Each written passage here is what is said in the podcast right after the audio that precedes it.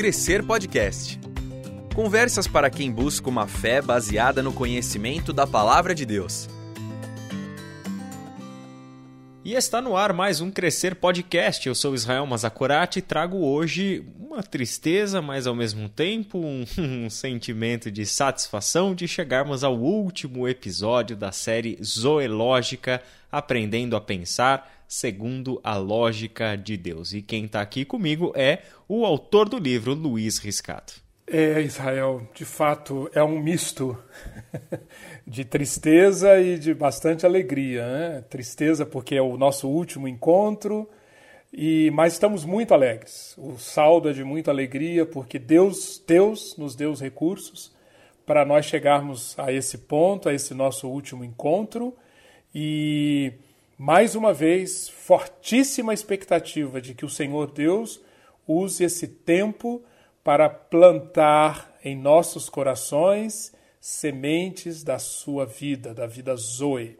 É isso mesmo, Luiz. E eu tenho conversado ao longo do tempo em que esses podcasts foram ao ar, eu conversei com algumas pessoas e o meu testemunho pessoal se junta ao testemunho dessas pessoas que afirma que fomos tremendamente abençoados com todo esse conteúdo, com todo esse estudo. Eu já me aproximei do Zoológica várias vezes, eu fui o revisor do teu livro, então eu já li esse livro pelo menos umas três ou quatro vezes. É, a gente está trabalhando esse conteúdo agora e eu posso dizer que todas as vezes que eu volto para esses capítulos, para esses assuntos, para essas lógicas, eu sou tremendamente edificado por Deus e somos muito gratos a Deus pelo tempo que você dedicou a preparando, estudando, mas também lecionando, né? Ah, Luiz, uma pergunta aqui. Você sabe me dizer há quanto tempo você dá aulas sobre o zoológica? Eu não lembro exatamente, mas há uns 20 anos. Pelo menos uns 20 anos, então. Que coisa legal, Luiz. Que, que bom, que bom. Isso é frutos do nosso ministério e a gente saber que que Deus usa isso tudo para a glória dele, né? E falando em Deus usar para a glória dele, chegamos ao nosso 11 capítulo do livro, página 137, quando você traz para nós a última das quatro lógicas, a quarta lógica posicionadora, que é a doxos lógica, né? Vivermos para a glória de Deus, a lógica da glória de Deus. Luiz, é, a gente sabe em teologia que nós somos seres criados para o louvor da glória de Deus. E Paulo deixa isso muito claro para nós ao dizer, a dar para nós aquele imperativo, né? Quer comamos, quer bebamos, quer façamos qualquer outra coisa, que façamos isso para a glória de Deus. Todas as coisas, toda a nossa existência, toda a nossa vida, todo o nosso pensamento, todo o nosso sentimento e todas as nossas ações devem ser pensadas como uma vida que vive para expressar a glória de Deus e glorificar o Deus Criador dos céus e da terra, que é o nosso Pai, que é o nosso Senhor que é aquele que agora governa sobre nós, né? Então, Luiz, é, apresente para nós, por favor, esse último capítulo seu e o que você argumenta aqui como lógica posicionadora a doxos lógica. Excelente lembrar esse, esses textos que você trouxe aqui sobre o propósito para o qual cada um de nós foi criado. Só que a palavra de Deus revela, ao mesmo tempo que todos nós fomos criados para isso, para o louvor da glória de Deus, a palavra de Deus nos revela também que nós, por conta do pecado, Gênesis capítulo 3, nós ficamos à parte, ficamos apartados, fomos afastados, destituídos. Romanos capítulo 3, versículo 23 destituídos do contato com a glória de Deus. Isso criou esse verdadeiro drama na condição humana. O ser humano foi criado para ter contato com a glória. Porém, na sua condição natural, na condição de alguém governado apenas por bios e psique, o homem que foi criado para ter contato com a glória está apartado, está afastado da glória. Daí, Israel, o que que nós fazemos, nós seres humanos fazemos nessa condição por natureza. Nós vamos procurar suprir esse vazio de glória com autoglorificação ou com idolatria. Ou autoglorificação ou idolatria. E em ambos os casos estamos perdidos. É, são condições de perdição. Por isto que a quarta lógica posicionadora é tão importante. Porque ela trata justamente dessa área que, se não for curada, se não for tratada por Deus, vai nos deixar sempre com muitas, muitas, muitas dificuldades de crescermos, de amadurecermos, de parecermos mais com o nosso Senhor Jesus. Vamos sempre nos lembrar o texto, o versículo base de todo nosso, de todos os nossos encontros desse livro, dessa série é João, capítulo 10, versículo 10. Eu vim para que vocês tenham zoe e tenham zoe em abundância. Esta zoe em abundância nunca será uma realidade para nós, nunca será uma experiência, se nós não deixarmos-nos tratar nessa questão, nessa área do reconhecimento, da busca dos aplausos, daqueles que se contentam só quando são elogiados, aplaudidos, daqueles que só quando recebem muitos likes nas redes sociais é que se sentem naquele momento bem. Tudo isso é vazio da verdadeira glória. E a quarta lógica posicionadora nos educa a buscar ou aprender a olhar o mundo pela lógica da glória a Deus e não pela lógica da autoglorificação. Nós precisamos ser tratados, recapitulando, na área da nossa identidade, na área da busca do controle, na área do nosso relacionamento com o tempo e nessa área da busca por autoglorificação. Como que nós somos tratados? Quando deixamos que dos céus o Senhor envie nos seus quatro satélites as lógicas, a lógica do escatom, a lógica do filho, a lógica do servo, do dulos e também a doxos lógica. Doxos, a palavra grega para glória. E a pergunta que não quer calar nessa área da, da doxos lógica, nessa área da busca de autoglorificação, a pergunta que não quer calar é: eu sempre devo fazer essa pergunta e procurar a resposta de acordo com a lógica da glória, lógica da doxos. A pergunta é: se eu agir desta maneira, quem receberá a glória nesta situação? Se eu agir desta maneira, quem receberá glória? Se eu aprender a introjetar esta pergunta e procurar continuamente alimentar o meu saber com as respostas da palavra de Deus, mostrando o que traz glória a Deus, eu estarei experimentando esse caminho de da busca permanente da doxos da glória para Deus em todas as circunstâncias. E desta maneira eu estarei me alinhando com o fluxo da Zoe, com o fluxo da vida de Deus, e experimentarei na minha vida a Zoe em abundância prometida por Jesus. Luiz, talvez seja uma, uma percepção minha muito particular, mas é claro que todas as quatro lógicas posicionadoras que você coloca aqui, elas têm contrapontos, né? Então, são lógicas da vida de Deus que estão se contrapondo às lógicas da nossa vida psique e bios, certo? Então, esses contrapontos eu enxergo nessa doxos lógica, tá? Um acento grave das escrituras sobre ela. Porque a escritura, do começo ao fim, é um combate à idolatria. E se tem uma coisa interessante que a gente percebe nessa autoglorificação ou a criação de ídolos, é que são dois fenômenos gêmeos aqui. Eles andam de mãos dadas, né? Em Romanos capítulo 1, 22 e 23, Paulo escreveu assim, falando sobre a condição humana, lembrando o contexto, né? Dizendo-se sábios, tornaram-se loucos e trocaram a glória do Deus imortal por imagens feitas segundo a semelhança do homem mortal, bem como de pássaros, quadrúpedes e répteis. Trocar a glória, a palavra glória é justamente a doxa aqui do grego, né? Então trocaram a glória do Deus imortal por imagens feitas à sua própria imagem e semelhança do homem. Então ele coloca a autoglorificação e a idolatria como dois elementos que estão sempre andando juntos aqui.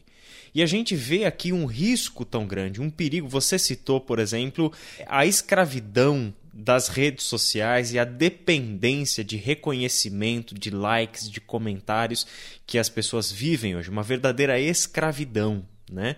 E a gente vê como isso é, é, é sutil, Luiz, porque infelizmente a história da igreja nos mostra que muitos líderes cristãos estão escravizados por essa lógica.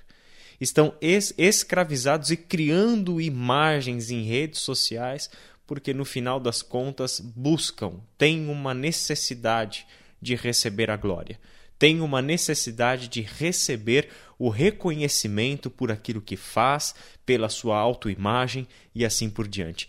E não é por um acaso, Luiz, que no programa anterior você citou o texto das tentações de Jesus lá em Mateus 4. E a terceira tentação que a gente menciona é justamente a tentação do sucesso onde ao Filho de Deus foram apresentados os reinos deste mundo e todo o seu esplendor, e foi-lhe feita uma promessa tudo isso eu te darei se te prostrares e me adorares. Quer dizer, existe na tentação, na gênese de toda a tentação que uh, está sobre nós, seres humanos, e a sutileza onde líderes cristãos, onde até mesmo as pessoas que estão numa posição de liderança dentro do corpo de Cristo, podem sofrer e sofrem demais um ataque nesse ponto. Né? Perfeito. E esse ataque e o efeito dele sobre as pessoas, a palavra de Deus registra que independe de época, independe, independe de lugares. Uh, nós já temos chamado a atenção aqui nessa série sobre o Evangelho de João e como que o Evangelho de João ele proclama essa vida, essa vida eterna, essa vida zoe que Jesus veio disponibilizar, e o próprio Jesus reconhece em várias pessoas da sua época, pessoas que tiveram contato com o Deus encarnado, com a, a glória de Deus mais condensada possível, num formato que seres humanos podem contemplar. Mesmo assim, esses vários daqueles rejeitaram, não quiseram a Zoe. E Jesus, João capítulo 5, João capítulo 8, Jesus mostra, põe o dedo na ferida. Jesus diz: Vocês não podem vir a mim, ou vocês não querem vir a mim, porque vocês buscam glória uns nos outros. Uns nos outros. Essa busca da glória humana que nós vemos hoje, é, potencializada pela tecnologia, essa é uma realidade que sempre perpassou a experiência humana e por isso nós atentarmos para a doxoslógica é tão crucial, é tão fundamental se queremos de fato dar frutos da vida Zoe. Muito bom, Luiz. Então vamos, vamos caminhar um pouquinho para dentro desse tema conforme você argumenta aqui no livro, né? Uma, uma, primeira pergunta, e talvez partindo dela seja, seja um ótimo ponto de partida, é a pergunta que você coloca lá na página 138, né? O que é glória? Primeira coisa, né? O que, que nós entendemos como glória, Luiz?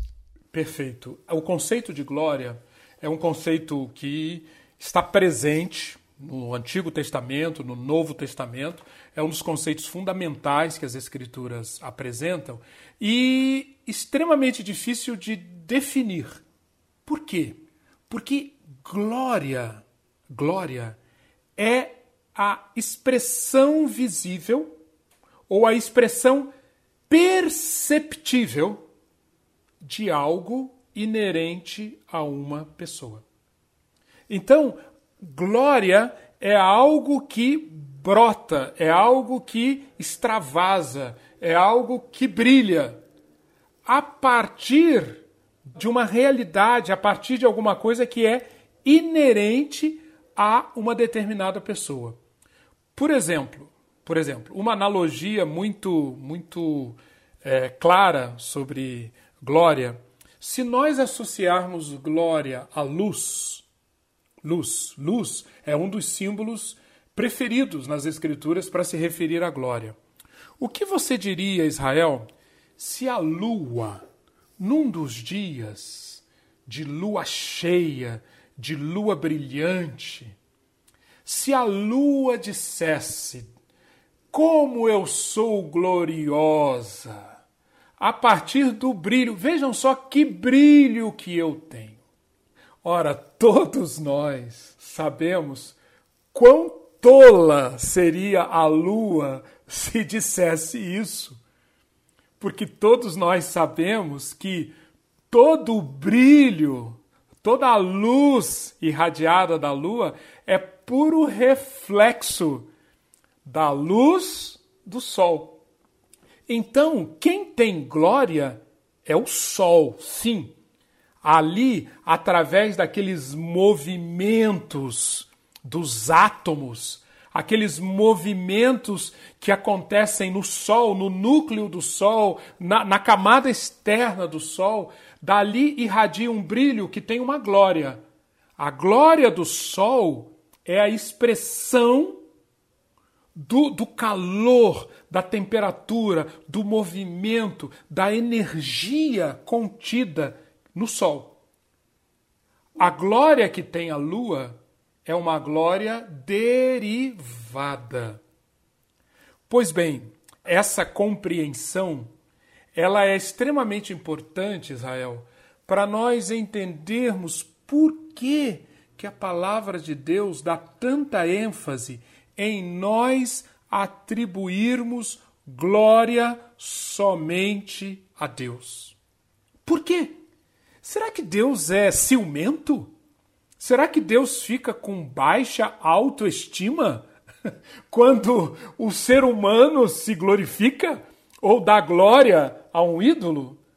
Não tem nenhum cabimento acharmos isto. Não tem lógica. Sabe por quê? A palavra de Deus enfatiza tanto a doxos lógica, a busca da glória a Deus nas situações. Sabem por quê?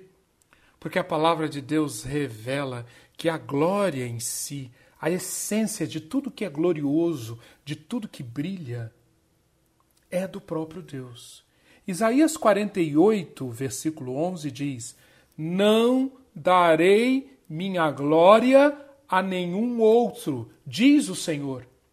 E se os nossos ouvintes se lembram, Israel, desde o início, no nosso primeiro episódio, nós falamos de como nós temos um Deus ocupado em nos colocar em contato com a realidade. Deus não é um Deus de engano. Deus não é um Deus de fantasia. Deus não é um Deus que compactua com as nossas irrealidades. Seguir a Deus, conviver com Deus, crescer na presença de Deus, significa um rompimento progressivo com tudo que é engano, fantasia, ilusão e realidade. E uma busca e um contato cada vez maior com o que é real.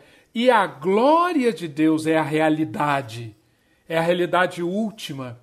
Não existe nada na criação cujo brilho, cuja glória não seja derivada da glória do próprio Deus.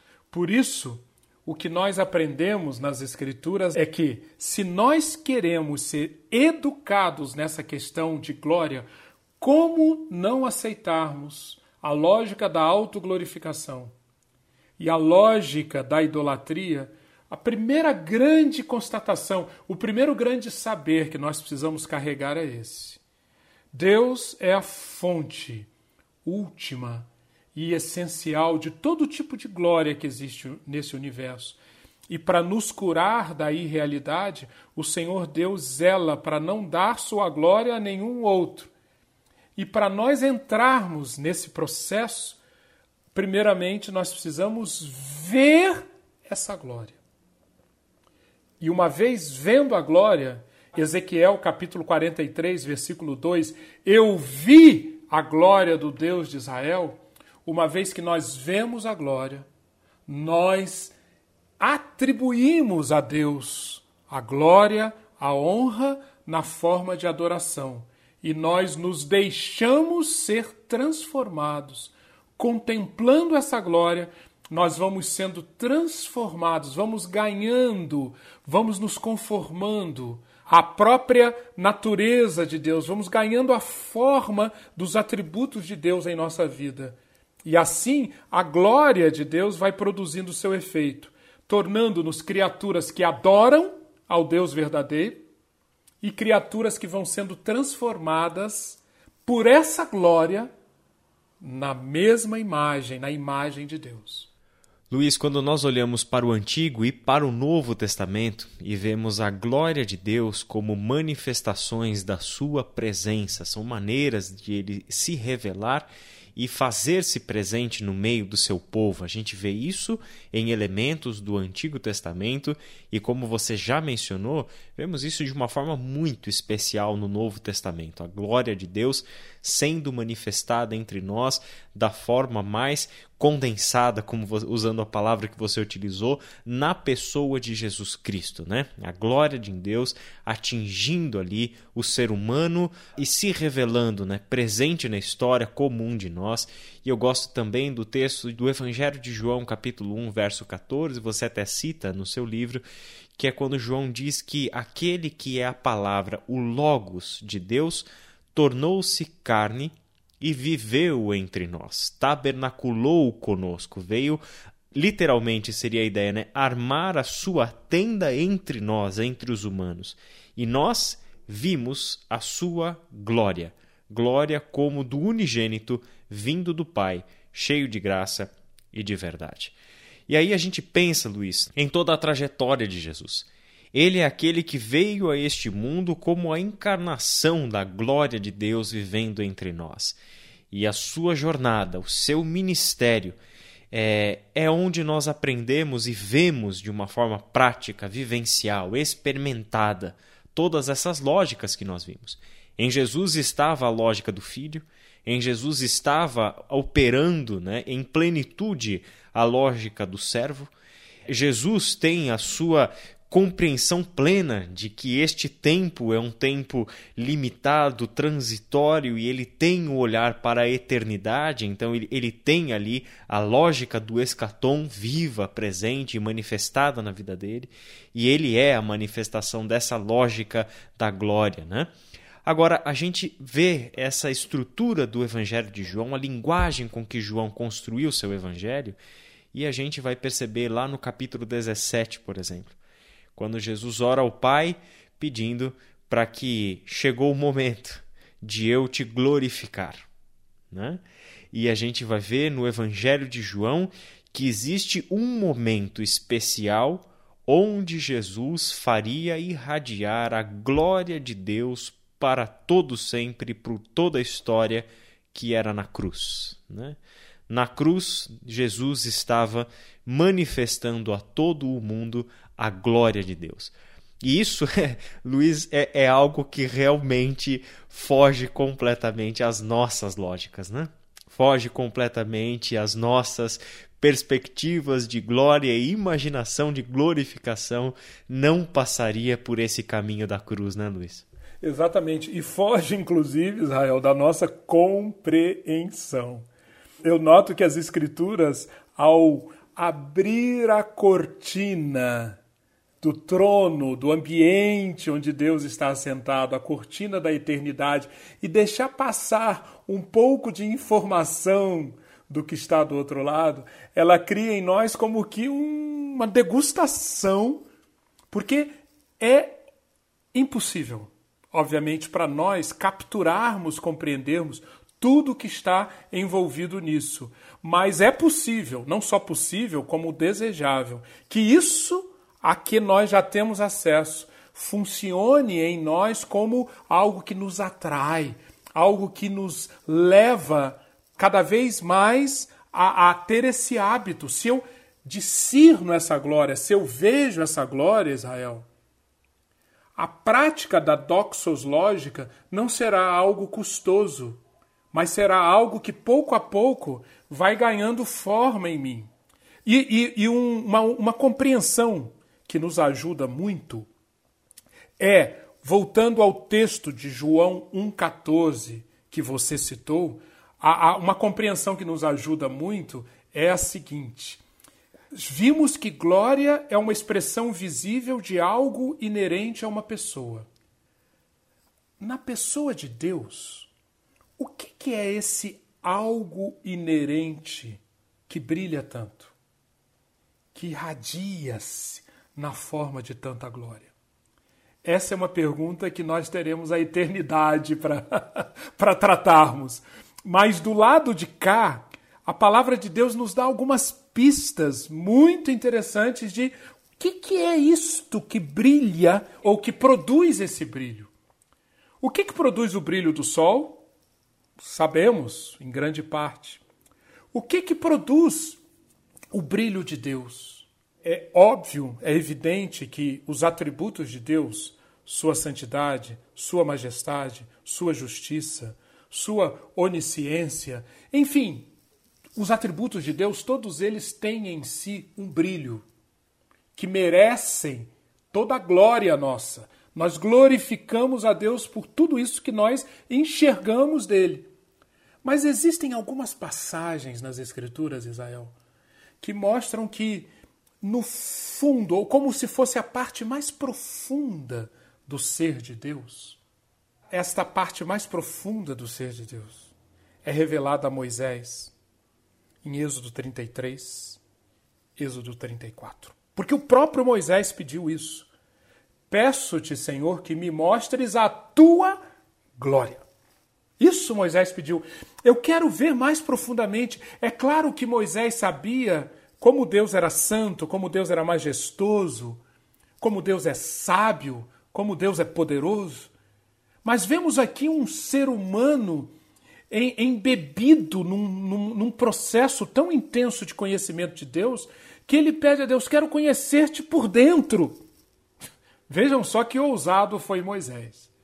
E aí, num texto muito lindo, Êxodo capítulo 34, que nós não temos tempo para vermos aqui em detalhes, mas Deus então diz a Moisés: Moisés, o que você está me pedindo eu não posso te entregar tudo, até porque você não resistiria a esse contato com tamanha intensidade da revelação da minha glória. Mas eu vou deixar que você veja isso pelas costas. E o texto diz que Moisés viu o quê? Viu a glória de Deus passando. E a glória de Deus é amor leal e fidelidade. E é interessante, amor leal, essa palavra resed do hebraico, que aparece tantas e tantas vezes no Antigo Testamento, como sendo de fato essencial para a gente ver a glória de Deus. E a outra palavra, emet, fidelidade, também tão presente para nós contemplarmos a glória de Deus. E não é por acaso que em João capítulo 1, versículo 14, quando o evangelista diz que Jesus revelou a glória de Deus, João escolhe exatamente quais as palavras para se referir a essa revelação intensa, essa revelação do, do que leva Deus a brilhar tanto. O texto diz: cheio de graça e de verdade. Graça, no grego, corresponde ao exed, ao amor leal do hebraico. Verdade, no grego, corresponde ao emet, a fidelidade do hebraico. Então, a palavra de Deus é um contínuo. A mesma, o mesmo, a mesma essência está revelada em toda a escritura, e ela nos ajuda a responder isso Qual a expressão, como descrever Deus por dentro, esse ser tão cheio de glória? Contemple o seu amor leal, contemple a sua fidelidade, contemple a sua graça e a verdade. E eu não poderia terminar essa explicação lembrando o seguinte, Israel: você mencionou e muito bem mencionado que o ápice da revelação da glória de Deus do lado de cá está na cruz. E o que, que a cruz revela? Por que, que a cruz é tão cheia de glória? Porque a cruz é a revelação máxima do amor leal e da fidelidade de Yahvé do Deus eterno. A cruz é a revelação máxima de quão cheio de graça e de verdade é esse unigênito que veio do Pai mostrar a sua glória.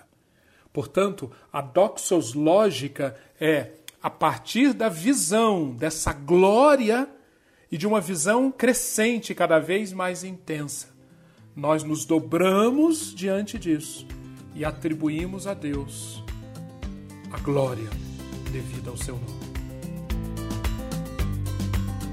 Você está ouvindo Crescer Podcast.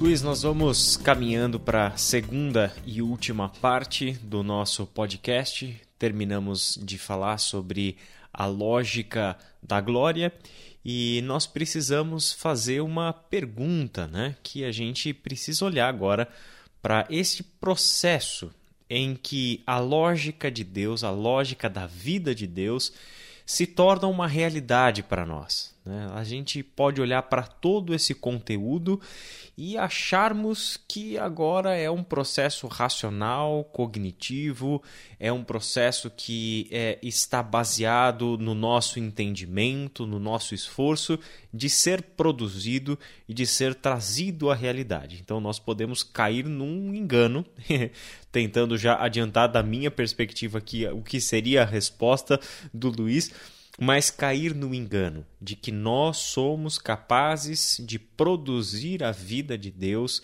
a partir do momento que entendemos tudo isso, né? E na verdade a palavra deixa muito claro que nós temos um papel sim a desempenhar nesse processo, mas este papel não é isolado, independente, somente do lado de cá, né? Eu gosto, Luiz, de como você terminou o capítulo quando você falou sobre a lógica da glória, né? O novo nascimento deu-nos acesso a um patrimônio inestimável, o potencial de interagirmos com o mundo impregnando a mente de Cristo. Como em tantos outros aspectos da formação do novo homem, o funcionamento dessa nova mentalidade não acontecerá automaticamente. Deus já providenciou e colocou à nossa disposição tudo o que somente ele poderia fazer para garantir-nos uma vida de piedade. O famoso texto de 2 Pedro 1,3 que nós já conversamos em outros podcasts sobre ele. Mas existe um lugar reservado para a nossa atuação e esforço para que o nosso entendimento seja renovado e possamos viver como sacrifício vivo, santo e agradável a Deus, assimilando intensamente a vida Zoe através de um contínuo culto racional, ou seja, um culto baseado na lógica da vida de Deus. Romanos capítulo 12, versos 1 e 2. Luiz, uh, eu gosto de Dallas Willard, eu sei que é um autor que você gosta bastante também, quando ele diz o seguinte: olha, a nossa tradição reformada ergueu a bandeira de que a justificação acontece por fé e graça, graça e fé. A fé é o meio pelo qual recebemos esta graça de Deus que é a justificação. Então, deixamos isso muito claro e fixamos muito bem o entendimento de que salvação é pela graça. No entanto, nós não podemos perder de vista que em nenhum momento a graça exclui esforço. Graça se opõe a mérito, mas não a esforço, mas não a trabalho.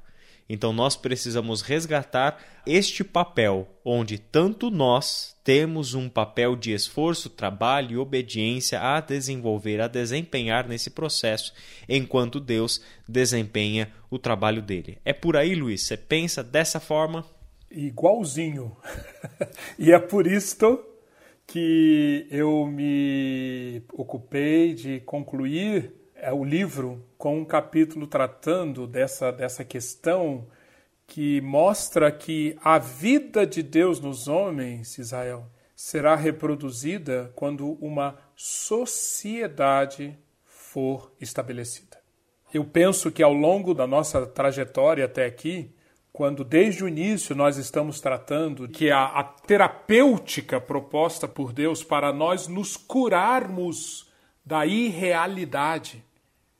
O tratamento para a irrealidade é um tratamento em cima de um tripé: transformação dos desejos, transformação do modo de pensar, transformação dos hábitos. À medida que isso foi sendo apresentado, eu espero que tenha ficado claro para todos nós o que que essa transformação ela acontece quando uma sociedade é estabelecida para transformar nossos desejos, para transformar nosso modo de pensar e para transformar os nossos hábitos.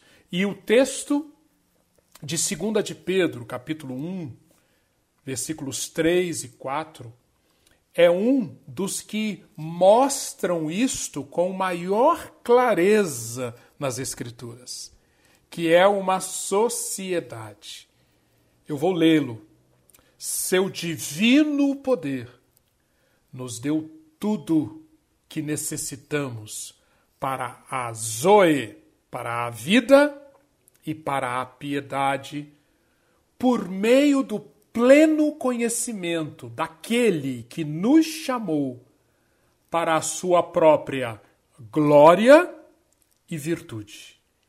Dessa maneira, ele nos deu as suas grandiosas e preciosas promessas, para que por elas vocês se tornassem participantes da natureza divina e fugissem da corrupção que há no mundo causada pela cobiça. E o, o restante do capítulo 1, eu, eu, eu, eu insisto com você que está nos ouvindo, leia, mas leia, leia, medite, estude, memorize muitas e muitas vezes essa porção fundamental para a prática da zoológica, segunda de Pedro capítulo 1. E você vai ver que na sequência, depois dessa declaração que Deus ocupou-se em fazer tudo, tudo que era necessário para nós experimentarmos a Zoe, o que em outras palavras significa tornar-nos participantes da natureza divina. Na sequência, o apóstolo Pedro vai nos ensinar que isto não opera de maneira automática. Isto não opera de acordo com a lei da gravidade. Isto sim opera à medida que nós participarmos, à medida que nós nos deixarmos deixarmos sermos trabalhados para que esse tipo de vida prospere. E o, o texto, eh, essa porção, vai até o versículo 11 desse capítulo 1, 2 de Pedro 1, 11. Pedro termina dizendo: E assim, assim como participando dessa sociedade.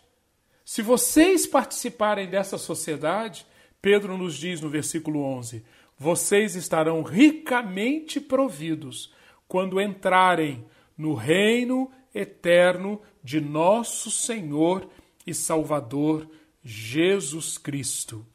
A gente não tem tempo, Israel, aqui para fazer uma análise exegética muito detalhada, mas eu quero sugerir aos nossos ouvintes que reparem. Tem uma expressão na língua grega que o português não deixa muito clara, mas que é fundamental para nós entendermos o que o apóstolo está comunicando aqui. Quando ele, no versículo 5 do capítulo 1, depois de apresentar nos versículos 3 e 4 tudo que Deus fez para que nós tivéssemos a plenitude de Zoe, Pedro diz no versículo 5: Por isso mesmo vós reunindo toda a vossa diligência, associai com a vossa fé a virtude. E a partir daí, Pedro vai apresentar uma série de outras qualidades que devem fazer parte desse caminho de disciplinas espirituais que são a nossa parte. É isto que é o associar com toda a diligência ao que Deus já fez, associarmos-nos ao que Deus já fez para que a vida Zoe seja experimentada. Mas eu quero destacar a palavra associai que aparece no versículo 5. Ela é muito rica, Israel.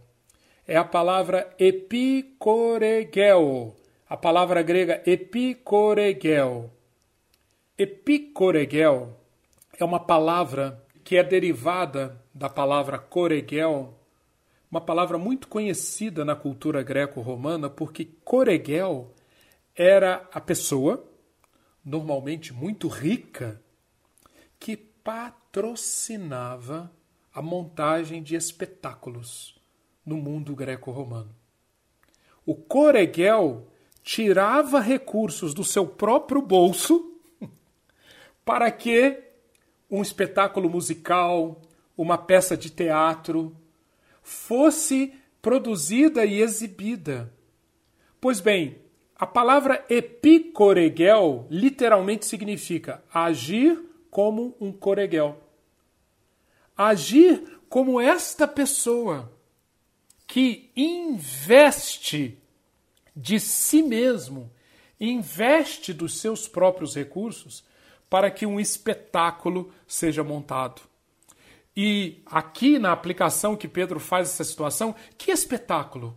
Nós, como coreguels, somos chamados a, a, a participar o maior espetáculo da Terra.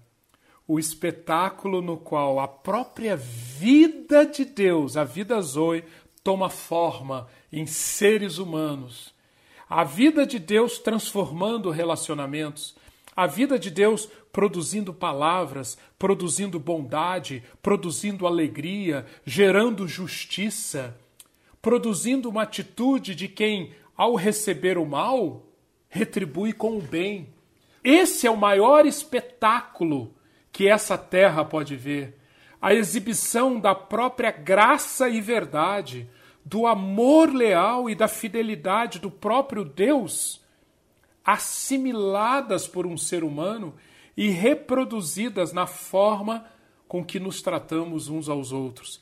Esse maior espetáculo da terra é o que Pedro está nos chamando aqui a perceber que Deus está querendo que seja exibido. E para isso é reservado a nós um papel. O papel do coreguel. Isso significa associar, acrescentar. No capítulo 1, versículo 5 e no capítulo 1, versículo 11. Agir como um coreguel. Participar dessa sociedade fazendo a sua parte para que o maior espetáculo da terra seja exibido. Luiz, quando a gente olha para a carta de Paulo aos Filipenses, no capítulo 2, nós temos também um outro texto muito legal para a gente considerar, que você aborda ele também no seu livro, que são os versículos 12 e 13 do capítulo 2 de Filipenses. Eu vou fazer a leitura e aí eu gostaria que a gente conversasse um pouquinho sobre ele. Paulo escreveu assim, ó: Assim, meus amados, como sempre vocês obedeceram, não apenas na minha presença, porém muito mais agora na minha ausência, ponham em ação a salvação de vocês com temor e tremor. Pois é Deus quem efetua em vocês tanto o querer quanto o realizar, de acordo com a boa vontade dele. Esse é o texto, Luiz, que quando a gente está ensinando Filipenses para uma turma, geralmente é o texto onde o pessoal pergunta assim: Israel, Paulo estava confuso quando escreveu essas palavras? Paulo ele ficou meio desorientado porque parece que ele está dizendo coisas contraditórias aqui. As muitas letras o fizeram delirar. é mais ou menos isso, né? Aqui no verso 12 ele, ele coloca o imperativo para nós. Então ponham em ação vocês a salvação. Ou, é, se pegar uma outra tradução, desenvolvei a vossa salvação, né? com temor e com tremor.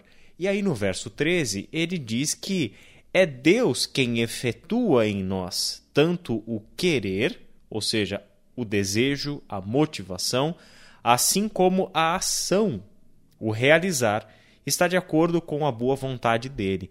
Então, como que nós entendemos isso que aparentemente é um paradoxo, né? A responsabilidade é nossa, ao mesmo tempo em que é Deus quem efetua tanto querer quanto realizar.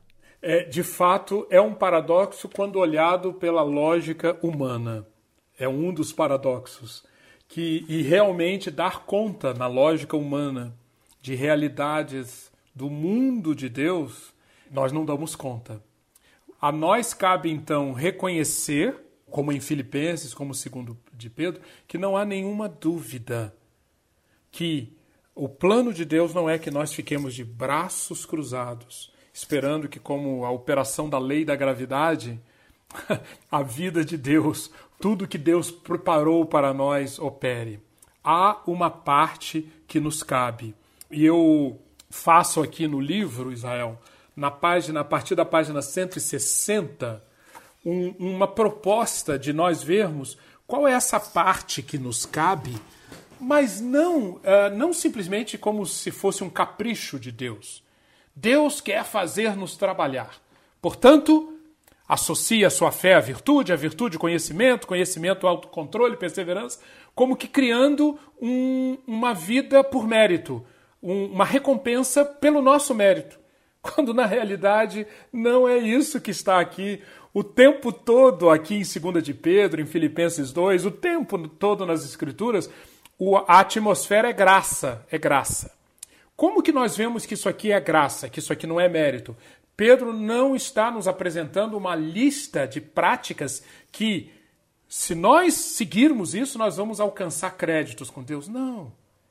Pedro está sim nos dizendo o que é viver como um coreguel, qual a parte que me cabe, o que, que eu devo associar à minha fé. Sabe por quê?